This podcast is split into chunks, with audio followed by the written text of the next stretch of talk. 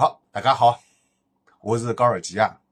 那么大家好，我是高尔基啊。那么我你们期待很久的那个上影节观影记录啊，那个应该说是第二集，但其实呢是这样的啊，终于开始了。但是就是是这样的，那个其实我在那个前前天看看完的时候，因为时间来不及，其实当时我就想做的啊，一直其实拖拖到现在。呃，然后呢，就是说我这次要讲的，就是讲是昨天看的三场和今天看的一场，就讲四部电影，还有跟那个卢总的这个聚会，主要是这两部分的内容。那么其实在这个之前呢，就是说我说在这个昨天看的这三部电影之前，我不是看了一些其他上影节的那个电影嘛？但那些内容呢，我就准备放在那个看明这个叫什么？这两天什么时候再讲？因为今天可能只能讲那个一个小时。估计能把昨天的那个三场电影加今天的一场电影能讲完，再加卢总的故事，这个聚餐的这个基本上差不多就要超过一个小时了。好，我们废话不多讲了，就从昨天的那个三部电影开始。昨天呢，我是在一天里面看了三部，后来那个卢总说他也是一天里面看三部啊。那么我看这三部是《大明破产》，还有一个是《精绝短篇集三》吧。啊，都是在大光明电影院的，然后最后晚上那一部是在艺海中心啊，艺海中心应该感觉是上海，好像我感觉它甚至是不是名气超过了大光明，因为好像我感觉那边人气好足啊，因为可能它刚刚翻修翻翻新了嘛，然后有很多甲醛，所以大家成为把这个甲醛成为一个话题在讨论。然后我当时到那个艺海中心门口时候，我就闻到这个很冲的味道，但是很奇怪是，当我进去以后，我反而闻不到那个味道了。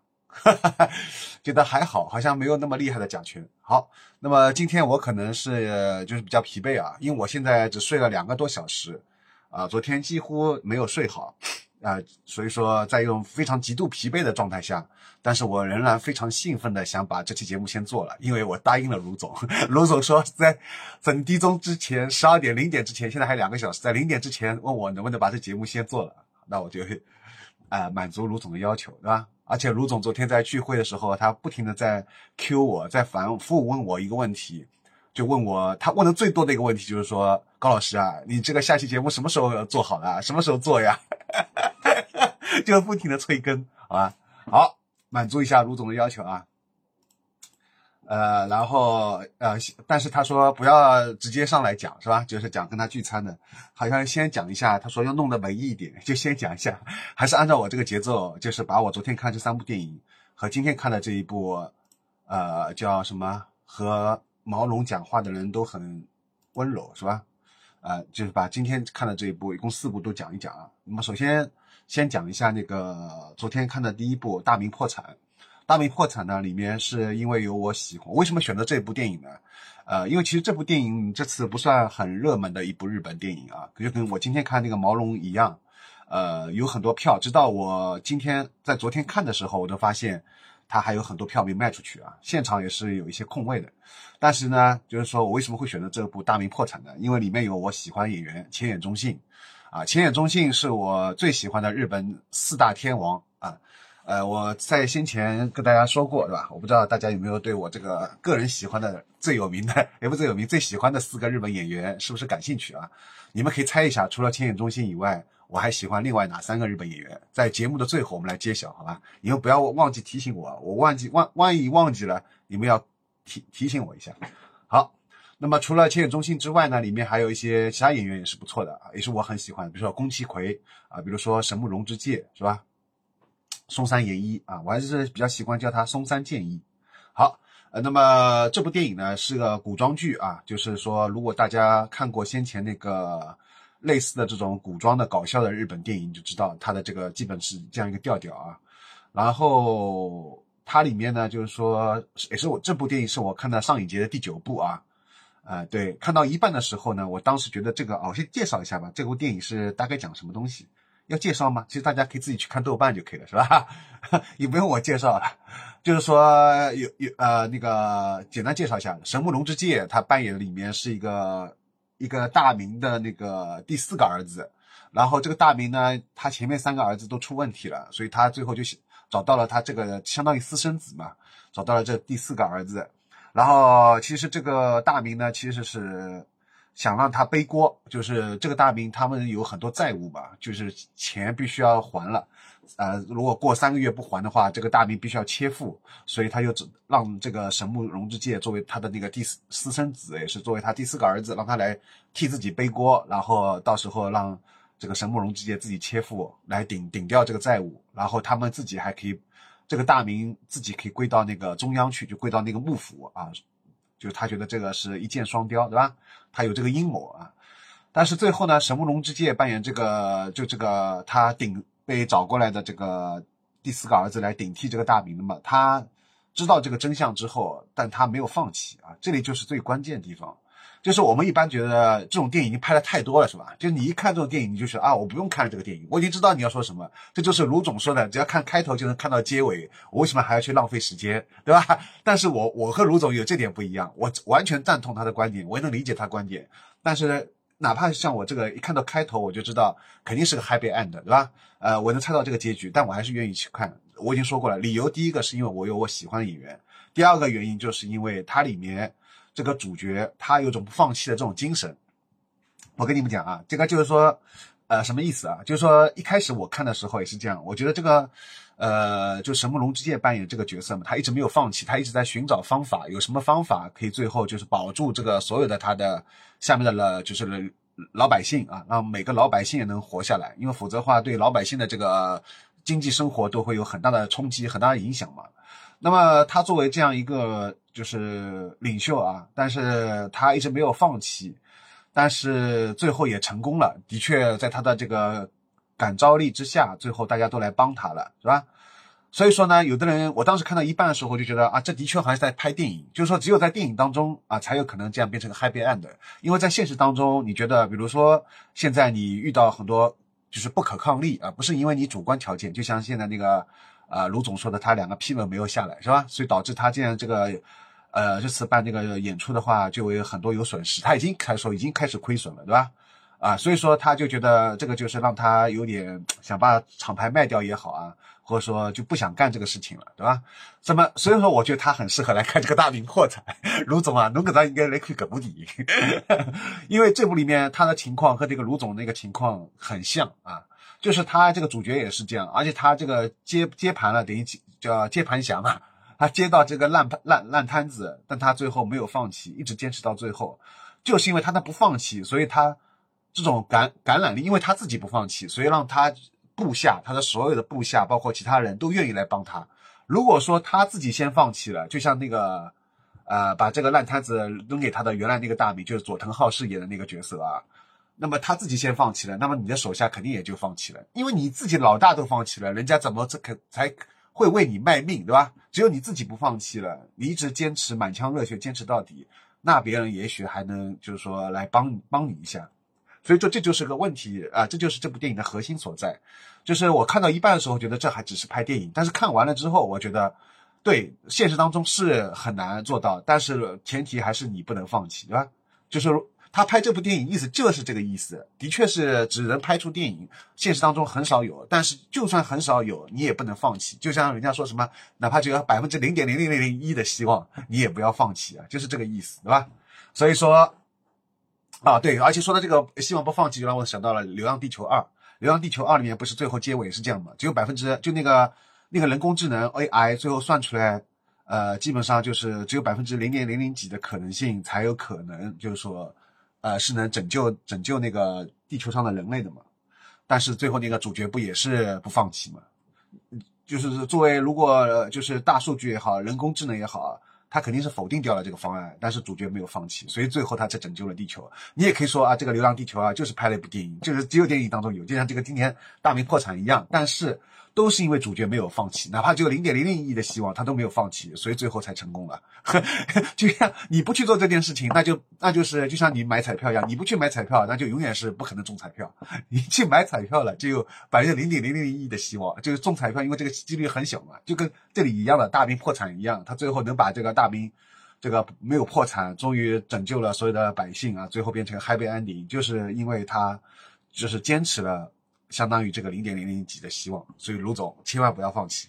我最后，呃，后来就是我跟卢总已经喝多了，凌晨三点钟的时候，在他家仙霞路门口，我当时就跟卢总反复强调，我说你千万不要放弃你的这个厂牌，呃，有不要卖给别人，就是你把它还是拿在自己手里面。就我不希望它卖掉别人，因为其实我以前我自己的网站，呃，我在二零二零一零年的时候，我当时把自己网站给停掉了。这件事情对我现在来说，就我事后来看，我是非常后悔的一件事情。如果我当时没有把我的网站停掉，留到现在的话，那也许我的优胜隧道就是影响力就不止于现在了。因为其实后来我把网站停掉，过了大概几年之后，有一个人突然有一次找到我，他给我打电话，他说。他说：“听说，他说有一个做 trip hop 的一个中文网站叫优胜隧道，啊，是我的一个朋友向我推荐的。然后他说，你现在这个网站还在吗？我说，哦，我网站不在了，但是我写的那些 trip hop 的文章都还在。我说，你是不是需要什么的？有些什么商业合作？他说，啊，不要了。他说，我就是想看你这个网站，如果你网站在的话，我们会有一些商业合作。”啊，那 所以说你看看到吧，就后面的机会就来了，但是前提是因为我自己把网站给停掉了，所以说我的文章现在只能虽然放在公众号上面，但这个影响力明显就不一样了，因为你通过网站去观呃去看到我整个的一个 trip hop 的一个。乐队啊，厂牌啊，还有采访啊，各方面就是一目了然。就是这个结构，从首页进去以后就一目了然。这个是没有公众号是没有办法做到的，你们你们懂吗？只有网站可以做到，包括 A P P 也是做不到的。我跟你们讲，我特别讨厌 A P P，我到现在都是不喜欢呃手机上的那个移动应用的。我始终是一个很老派的一个人，我还是喜欢电脑上面的网站这种形式。我不太不太能接受这个手机上装一堆 A P P 啊，这种在应用上面打开什么，特别是。装一些音音乐的 A P P，呃，我从我我虽然装了网易云音乐啊什么的乱七八糟的一堆那个音乐 A P P，但我从来没有在手机上面，呃，打开网易音乐去听音乐。别人给我推荐歌，我还我还是会到电脑上面打开电脑上的那个 P C 端的那个网易云音乐的那个客户端，然后在里面去听，因为手机上音质很差嘛。你通过手机来外放，那个音质太差了。所以说，如果别人向我推荐音乐的话，我都会去打开 P C 端的那个。这个这个网易客户端，然后在电脑上面通过两个音箱接声卡，这个音质会好一点，然后再这样。听音乐，就我对听音乐，你们看发现没有？我都有这样天职，我是很无法忍忍忍受什么用那个手机接蓝牙耳机在外面这样听音乐的，我是没办法接受。至少也是 Discman，我觉得还能还能勉强接受一下。那 Discman 现在大家也不怎么用了，对吧？也被淘汰了。所以总而言之就是说，包括我对纸质书也是的，我就宁愿大家都在用微信读书了，我就不要用微信读书，我就是要纸纸质书，是吧？好，我我这些就扯出去了。我因为我的特色就是会会。就发散性思路，对吧？就刚发刚发就刚到其他地方去了。但是我有这优点，就是刚拉出去以后，我能再拉回来啊。我以前在二十年、二十年前、十几年前前做播客的时候，我也做过，就像今天这样这种节目，只是没有露脸，对吧？做这种播客啊，当时就是我会发现，我扯着扯着就扯出去了，然后我就忘记我先前要讲的什么东西了，就扯不回来了，懂吗？但是现在我能做到了，这就是一个。呃，经过了多年岁月沉淀之后啊，就是终于可以扯回来了。这个必须要经过岁月的沉淀，你才能把这个东西再扯回来。好了，我我我我我我我捋曲不着讲了，继续讲回讲回这个大明破产。呃，该讲的也讲完了，所以说能在电影院里面看到这个千叶中信和宫崎葵啊，呃，还是非常开心的啊。顺带说一句，就是这次不是还有个宫崎葵的人造天堂嘛？啊，尤里卡对吧？那个是那个。呃，是是哪个导演？是青山正治吧？好像是他的那个首首部吧。然后宫也是宫崎葵，好像出演的首部。我就从那部电影当中开始很喜欢宫崎葵的。那么，但是那个时候宫崎葵在那个《尤里卡》里面还是个少女，然后在这里面是演一个妈妈，所以就让我很感慨。就我喜欢的现在女演员都变成是演妈妈的角色了，就是你感觉当初也是她们只是一个少女，对吧？是个。十几岁的一个小女孩，现在都是演妈妈，就是这样。包括浅野中心也是，的？但浅野中心在里面的那个很搞笑啊，他有些表很夸张的表情，这点其实是我很喜欢他的一个地方。就是你们去看很多演员的话，就是如果他自己慢慢年龄上去之后，其实他不会再演那种很夸张的，就是面部表情啊很夸张的那种角色了，就是会他们会故意演一些比较沉稳的、成熟的这种角色，就是不喜形于色。比如说像小天切让。呃，因为我自己也是非常喜欢啊，我已经透露出来了，就是我前面说的 四大天王啊，除了千野中心就是小天切了，还有两个，刚才嘞口斯广碰，哈哈哈那个叫什么？小天切了对，小天切了我要说什么？哎呀，我差点扯扯扯了忘了。就小天切了他早期的时候，你们去看他电影都是喜形于色的，就那种表情很夸张的，对吧？呃，然后但是他到中后期以后，他就是演那种角色，就面面无表情，就是很严肃的啊，就很像卢总。因为昨天喝了喝酒以后，后来他们说那个呃一起喝的那个米米卡对吧？啊，这次我名字终于叫对了。然后他说那个卢总好像是很严肃的啊，其实他最多就是微笑，绝对不会大笑。啊，这让我很很很意外，因为昨天他好像应该也是笑的蛮多的。后来他也那个旁边那个朋友也说，他昨天看他笑的最多的一次是吧？之一吧，反正就是啊，那我也挺挺开心的。所以我想到卢总，你看跟小天千浪一样，对吧？就是跟我喜欢一些演员一样，就是说都是呃早期年轻的时候，二十岁出头的时候可能是喜形于色，但是慢慢随着年龄增长之后，就没有这种大笑啊或者什么的。就是表情都不会很夸张了，就是都很严肃，对吧？这样显得自己好像很成熟的样子，很成熟的样子。好，那么能在电影院里面看到前野忠信啊、宫崎葵还是很开心的。然后，但是我这里要说一个细节，就当时我在看到椅子这个事情啊。然后接下来是因为是一点钟看的嘛，看到三点多。然后我本来呢是想三点多当中有空档嘛。所以我当时又买了这个精绝短片集，你们知道吧？然后精绝短片集也是的，看的人很少，因为大家都喜欢看长篇嘛，没什么看短篇集。短篇集就大家觉得好像质量肯定是不如长篇的啊，就是大家都有这样一个，也不是说偏见吧，就是这么一个先入为主的一个观念，包括我自己也是，对吧？呃，我也是为了填填补当中这个时间空白，所以我就买了这个短片集。哎，结果这次短片集让我非常惊喜啊，当中有几部作品是不错的，是精绝短片集三啊。然后，首先是一部就是现场反应也是最好的，就叫这部叫《梦想美丽海洋的那条鱼》，被困在鱼缸里的那条鱼。这个片名很长啊，二零二二年在豆瓣上有的三十分钟，是个法国的啊一个爱情短片。然后就是关于是交友软件的，大家现在不是我不知道有没有在做用那个。呃，大家有用过什么交友软件的？如果用过的话，就打一，我看有多少个人用过。然后呢，呃，这个里面就是关于这个交友软件的。我记得先前我看过一个动画短片，让我印象特别深刻，就是一个男的在超市里面在玩那个交友软件，然后他不是左滑右滑嘛，左滑就是不喜欢，右滑就喜欢嘛。呃，然后他在滑，然后他对面走过来一个女的也在玩交友软件。其实他们这时候滑着滑着，两个人你们知道这个结局了对吧？都滑到了对方。这时候正好都划到对方，然后两个人看了一看，然后停顿了一下，但他们两个没有见，就是没有眼光没有交汇啊，都还是这样看着这个手机。但是在超市里面，他们俩已经其实已经已经正好这样走过来，正好碰在一块儿。然后那个男的就点了个赞，女的也立刻给他点了个赞。点完赞以后，但是他们在交友软件里面没有说一句话，就各自点好赞就没了。然后，然后。然后这时候不是点完赞以后，他们又继续划手机嘛？但是这时候不是碰在一块了嘛？就他们那个在超市里面两个购物车那个栏，两个购物车小推车就咣撞到一起了嘛？撞到一起不是他们要抬头了嘛？哦，看了一看对方，然后再看了一看手机，好像就是他们好像意识到，似乎就是那个手机里面这个交友软件，他们刚刚点赞的这个对方，诶，这就不是命运嘛？这不就是命运般的相遇了嘛？所有人都以为接下来是一个美好的爱情故事要开始了，对吧？诶，你们在交友软件刚刚给对方点了赞，就过去在超市里就碰到了，诶，正好是侬嘛。但是两个人就这样啊看了一看对方，然后又继续在玩手机，然后把各自就这样把那个呃超市的购物车就又推开了，就是就两个人就这样交错而过了。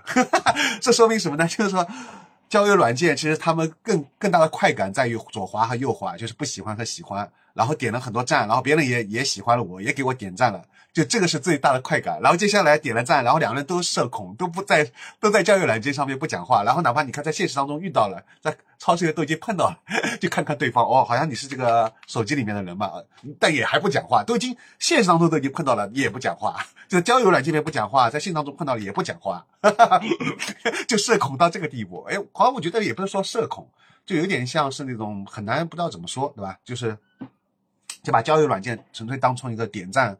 叉和勾的一个游戏了，对吧？好，所以这个里面也是这样。然后这里面呢，就是说它稍微有点不一样啊。它里面还有一段，就是说他们两个人有一男一女啊，在那个交友交友软件里面聊天，聊着聊着呢，这时候出现一个场景，就是他们在一辆公交车上面，但在这个这个车一看你就觉得是一个布景，就是假的嘛，那个是个假的。但是为什么他要这样拍呢？就表示两个人其实这时候在交友软件里面聊。然后聊，他们聊到好像是说自己在一辆公交车上面，也就跟那个我前面说那个很很巧，但他们在公交车上面，然后就也没有什么下文。这是一段，还有一段就是这里面有一个迪厅嘛，呃，这个男男的认识一个迪厅的里面一个觉得还蛮顺眼的一个小姑娘，然后就上去勾搭，然后这个女的结果就把自己的 Twitter、Ins、油管三个账号都告诉对方，然后他意思就是说你去加我这些就是社交软件吧，你在社交软件上我们俩去聊天。但是现在两个人明明已经在这个当下，已经在这个现实当中已经是见见面了嘛，但是这个女的都不要跟这个男的讲话。她说：“你去加我的这个什么 ins，加我的油管，加你有推特吧？加我的推特我们在上面聊一个，就很好笑，也是跟这个一样，就都不肯在现实当中面对面聊天啊。好，然后反正其他的我就不讲了，反正就是这样。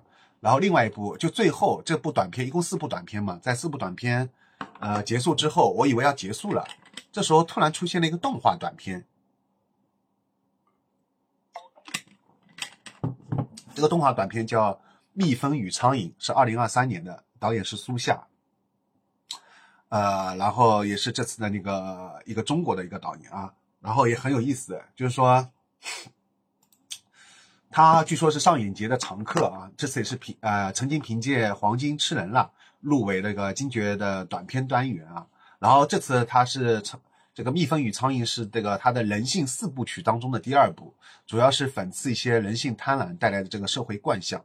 然后他非常有特色的地方是在他特别喜欢用一些中国传统的这种文化元素和技法来创作动画，比如像那个水墨画、皮影戏啊。那么这次他又借鉴了这个青花瓷和这个中国这个画当中的这个朱砂，对吧？并以那个，哎呀，我吃的有点多。并以这个打嗝了，并以那个线装书为呈现方式来给人以浓浓的中国味啊，所以说，首先在这个方式就很特别。其次，它这个主题就是关于一个贪官啊，一个贪官不停的应酬啊，就是他的这种奢靡的这种官场，对吧？呃，然后最后这个官被那个双规了，然后但是这个座位不能空着，然后又来了一个新的官，反正就很讽刺，很幽默啊。然后我当时就越看越觉得。就是我觉得，哎呀，这种片子怎么可以在电影院播放？这也可以过审吗？他 啊，后来我旁边一个人，他的就是这个朋友说啊，说因为就算你这个放在现实当中给大家看了，呃，也也大家看的话也不会怎么样。就是你就看，就算知道了又怎么样？就是你肯定是改变不了这个现实，对吧？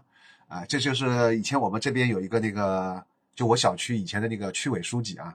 呃，他就说过的，他说他当时就跟我说了一句话，他说你就是不要去想靠这个社会是很难靠一个人的努力去改变的，看到吧？这句话其实很有点世态炎凉的感受，对吧？所以那个人也是这么感觉。但是我想不对呀，他之所以能在电影院播放，其实不就是有一种潜在的力量。各位都知道有韩国电影对吧？韩国电影不是拍了很多部以后，甚至改变了这个韩国的法律嘛，是吧？所以说像电影也好，动画也好，这些呃文学的这种艺术作品，它还是有它自己的一种很独特的一种力量啊。所以说，我觉得并不是说呃光靠一个人的努力就改变，是靠一个人努力是改变不了，就像还是那个大明破产一样。但是当你一个人不停的去坚持的时候，你会去感染很多的人，然后别人会在你的带动下。来去跟你做一样的这些事情，最后就是星星啊可以燎原，那个什么怎么说来着，对吧？星星之火可以可以燎原啊，就是这个意思，对吧？所以你作为自己来说，不要去轻易的放弃啊。所以这个蜜蜂与苍蝇当时是我这个短片集里面。让我印象最深刻的，它只有七分钟，而且是个动画，在最后压轴出来。我觉得他之所以给他安排在压轴是有道理的，因为的确是最精彩的，是吧？分量最重的。我当时就看完以后觉得，哇，值回票价了！这七分钟就让我觉得值回票价了，只看这一部都值回票价。他六十块钱、七十块钱，我觉得都都是值得的。七十分钟看七十块钱看七分钟都是值得的，一分钟十块而已都是值得的，对吧？一个七十块最多喝两杯那个 High Bong，对吧？卢总，对吧？但是你看，你这个七十块钱看这个这个蜜蜂与苍蝇就是值得的。当然，我也喜欢 High Bong，High，呃，之前我就知道什么 Sava High Bong，但是昨天和卢总喝酒的时候啊，才才听到卢总从他嘴巴里说出来，我才知道哦。因为之前去日本的时候没怎么，当时有喝过，但是没有怎么好好的喝。好，这就扯出去了。然后就是。呃，然后后面就是看了晚上重头戏啊，就晚上这头这个电影是重头戏，这个叫《不愿恋爱的雀斑小姐》，索巴卡斯是吧？呃，索巴卡斯应该就是雀斑的意思嘛。然后其实这部电影的时候呢，我先前是加入我自己排片表的，是我想看的，后来跟我的那个排片不是冲突嘛？就是跟那个昨天晚上我想看那个 Mondays，我本来是又想看 Mondays 又想看这个雀斑小姐，所以最后选择了 Mondays。但是我后来抢票的时候，呃，没有抢到这个 Mondays，呃，所以说最后我就在想，是不是那要看其他的，对吧？然后这时候就在前几天时候，然后卢总不是说，他说他我问他接下来要看哪些，他说就是他就会在六月十四号晚上这个。艺海中心看这个不愿恋爱的雀斑小姐，他说完这句话以后，我当下立刻决定，我就不去等那个 Mondays 了，我就因为 Mondays 也收不到这个票啊，一一票难求啊。这次是最热门的就是这个 Mondays，就是那个关于有点像重启人生一样的这个那部啊，所以我就不看那部日本电影了。所以我就在卢总说完他六月十四号晚上要看这部之后，我立刻就决定我不看 Monday，我放弃了。先前我还在苦苦的哀求，在求票，我立刻把我的当时所有的转票群里的名字全部改成了啊求不愿恋爱的小啊雀斑小姐，六月十四号的，我要求六月十四号的不愿恋爱雀斑小姐，并且加入了很多转票群，把昵称全部改掉，然后再加了几个微信的小程序，什么破浪啊什么的，我也在里面全部都是求票改成这个。卢总是不是很感动啊？就是因为卢总一句 H H 也无，立刻决定啊。所以说，然后我觉得这个决定也是很明智的，因为我没有想到《不愿恋爱雀斑小姐》远远超出了我的预期，甚至可以说是目前我看到现在上影节的这个将近有多少部了？我看看，一个、两个，是一、二、三、四、五、六、五啊，第十一部是我这次上影节看第十一部电影，但是已经是我觉得超过了前面十部。我之前不是看那个《消失的情人节》嘛，那个。那部就很喜欢嘛，就是三下敦弘那个宫九的，这个我会放在另外一期节目讲，因为今天来不及啊，是我之前看的。呃，那部我当时就看的很喜欢，我在朋友圈发了之后，很多人给我点赞，而且我当时我都在发这个感慨的时候，我都没有提这个不愿消失的情人节，但是发完了之后，就很多人给我点赞，我当时就觉得，哎，为什么呀？就是说，是不是因为你发那个当下那种，就是你你那种情绪，因为你处于一种很亢奋的情绪嘛？然后你虽然通过短短的文字说一下你这个看完那部《消失情人节》的这种感受，但是立刻很多人就能 get 到你这种情绪。他他很多人就是在朋友圈之所以给我那条点赞，他不是说他觉得这部电影真的好，因为很多人可能也没看过，但是他冲着我那种突然这种有感而发的这种很高亢的那种很饱满的这种情绪，别人就想可能给我点赞，我是这么理解啊。啊，总而言之，包括一个有一个人，他从来很少给我点赞的人，他突然那天也给我点赞，这也让我很意外，是吧？好，那么这个不愿恋爱雀斑小姐要重头讲啊，呃呃，作为这期节目的重点想讲的东西，但是很可惜的是，那天晚上后来和卢总还有这个米卡一块，我们三人喝酒。后来没有好好的去聊这部电影，稍微讲了一下，但我觉得还没有深入聊，是吧？就有点可惜啊。然后我这里我就反正现在一个人在家了，就是有充分的时间啊，来聊一聊这部电影。虽然我只睡了两个多小时，但你可能你们看起来我好像也不是很疲惫，是吧？好啊，跟平常也差不多，是吧？这个是二零二三年六月十四号在艺海中心看的《不愿恋爱的雀斑小姐》啊，然后这也是我第一次去那个艺海中心。首先我我先说一下艺海中心给我的感受嘛，因为先前我就知道大家都说这个翻新过了，然后有很多甲醛，我前面也说过了。呃，我一开始还在外面就闻到了甲醛味道，但是进去以后发现还好，也没有闻出什么甲醛味道，所以这是让我觉得最呃最意外的地方，好吧？呃，其次就是说它的那个艺海中心那个。它里面有那个，我后来发现原来有那个叫什么，它有放了很多票根啊，就是在那边啊，我才知道啊，原来就是这次呃上影节有很多电影都有票根的。然后我一个叫一者对吧？呃，朋友圈面有一个叫一者，衣服的衣啊，哲就孙行者的哲啊。好了，我要提到这个人，我要说个 profile，省得那个卢总说，卢总给我提出了个要求，他说你每当你在节目当中说说到有一个人的时候。你从来不给出一个这个人的 profile，就这个人的简介，你就开始他滔滔不绝讲你跟这个人怎么样怎么样怎么样，然后说的就大家都一脸懵逼啊，要介绍一下这个人，所以这个卢总提出这个建议非常好，所以我现在就改进一下啊，我就介绍一下一哲，一哲他是一个微博的，是讲日本音乐的一个公众号，然后诶，名字一下卡住了啊，反正也是很有名，他粉丝也挺多的。然后呢，呃，后来我们加了那个好友嘛，然后后来很偶然一次在那个瓦寺，呃，瓦寺那个看那个叫什么来着啊？就是我也很喜欢一个乐队来的嘛，呃，就什么阿阿美什么的来着。然后那天看演出的时候啊，遇到了他，然后我就把，也可能不是在瓦斯啊，反正我已经因为很多年前了，呃，虽然像就在昨昨天一样。然后我当时就把我的手机里面我自己的一个，我因为我每年不是会做一个日本婚姻的年度总结嘛，我把我的那个做的公众号上面整理的这个年当年的这个一百多首的我喜欢的这个日本的另类乐队的这个歌曲和乐队的名字，就这个列表名单，我我就给他给他看嘛，我说这些都是我喜欢的，然后他就开始很仔细的就慢慢看这一百多个看下去以后，他来了看完之后，我以为他会说哎呀什么什么的，结果他给我来了一句话，他说。你难道不听主流的吗？然后我说对啊，哎，我本身就是喜欢听小众另类的呀，不是标榜自己小众另类，但是就说我就喜欢听这些东西。但是我后来感觉他似乎这个语气当中有一点不快。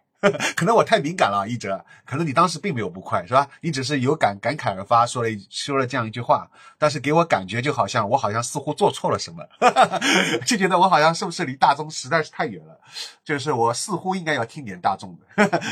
后来那个米卡跟我提到那个呢，呃，number number 那个叫什么来着，对吧？那个乐队 Black Number 啊，对对对。后来我我我今天回家也听了，对吧？所以说后来那个卢总也吃饭时候也说了，他说。啊，说高高老师啊，你以后看来你现在要变成以后听主流的啦，是不是吧？我说对啊，我就听主流的，对吧？因为我觉得其实主流也好，小众也好啊，其实区别都不是那么大嘛，对吧？呃，他们都是霓虹镜，对不啦？霓虹霓虹 music，对吧？日本日本音乐啊，所以说不管怎么样，要去了解一下，对吧？